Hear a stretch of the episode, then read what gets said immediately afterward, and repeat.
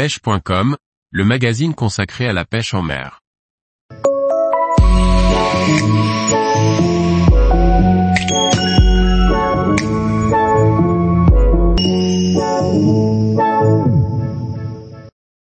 La pêche à la mouche en lac d'altitude, diversité des approches et des poissons présents. Par Jacques Delarco Aguirre. Les lacs d'altitude, dans leur cadre grandiose, et souvent peu fréquentés, sont parfaits pour prendre du plaisir avec son fouet et ses mouches artificielles. Un large éventail de techniques et d'approches sont possibles pour espérer rencontrer Pharios, Christivomère, arc-en-ciel ou autres saumons de fontaine. Pêche en sèche, au streamer, en noyer ou en nymphe. Tout est possible en fonction des conditions de pêche, de la saison ou du moment de la journée.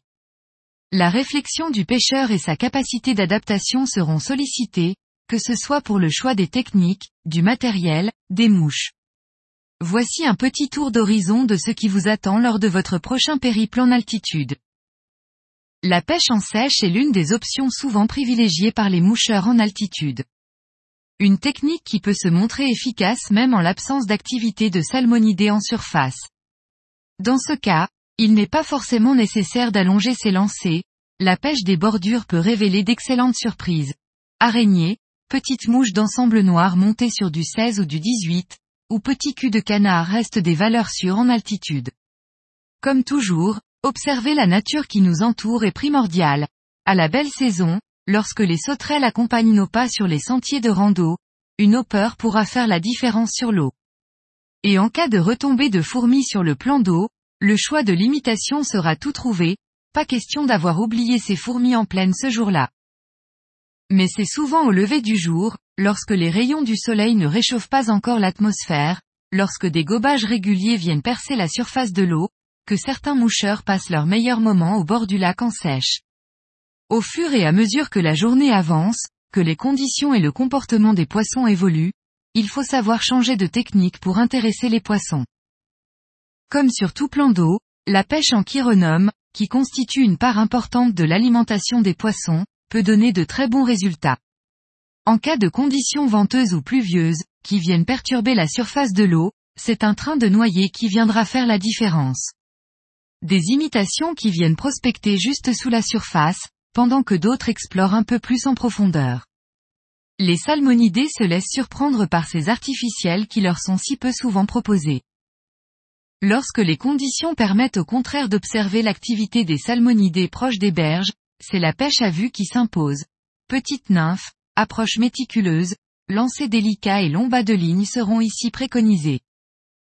À l'opposé, il n'est pas interdit de proposer parfois de grosses proies à ces poissons vivant dans ces milieux où la nourriture n'est pas si abondante. La pêche au streamer, avec des imitations verrons par exemple, a déjà fait ses preuves en altitude. Il faut savoir oser et sortir des sentiers battus, des couleurs vives pourraient ne pas effrayer un joli poisson. Et si vous sortiez un bobby spécial réservoir de sa boîte vous pourriez être surpris du résultat. Pour l'ensemble de ces techniques, un fouet de 9 pieds pour des soies de 4 ou 5 sera suffisamment polyvalent vous permettra d'aborder différentes conditions de pêche. Pour pêcher au streamer ou dans des conditions venteuses, c'est une soie de 6 qui sera la plus adaptée, avec plusieurs densités de soie pour être capable d'explorer différentes couches d'eau. Il est important de bien se renseigner avant le départ, afin de connaître les espèces de poissons présentes dans le plan d'eau convoité. Cela permettra au pêcheur d'adapter son approche et de mettre en œuvre en priorité une technique a priori plus efficace.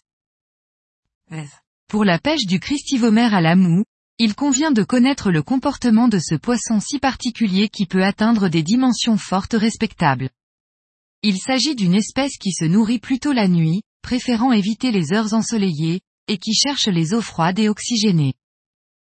Pour cibler de jolis sujets, il faudra donc plutôt pêcher le plus tôt possible le matin, ou à la tombée de la nuit, sans hésiter à lui proposer de belles proies.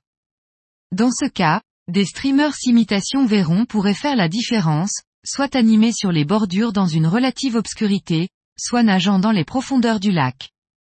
Soit plongeantes, ou intermédiaires, de 6, double traction seront ici de précieux alliés. C'est parfois le saumon de fontaine que le pêcheur se plaira à débusquer. Une espèce qui réussit à s'adapter à haute altitude, et qui reste active en toute saison, y compris parfois en milieu de journée lorsque les pharios sont calés et fuient les rayons du soleil.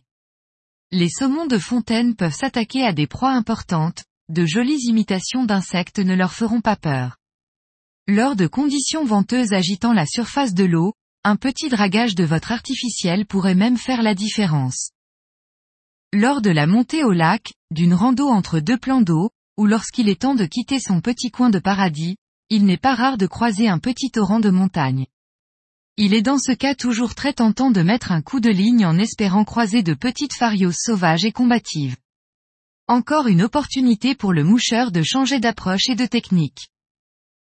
Tous les jours, retrouvez l'actualité sur le site pêche.com. Et n'oubliez pas de laisser 5 étoiles sur votre plateforme de podcast.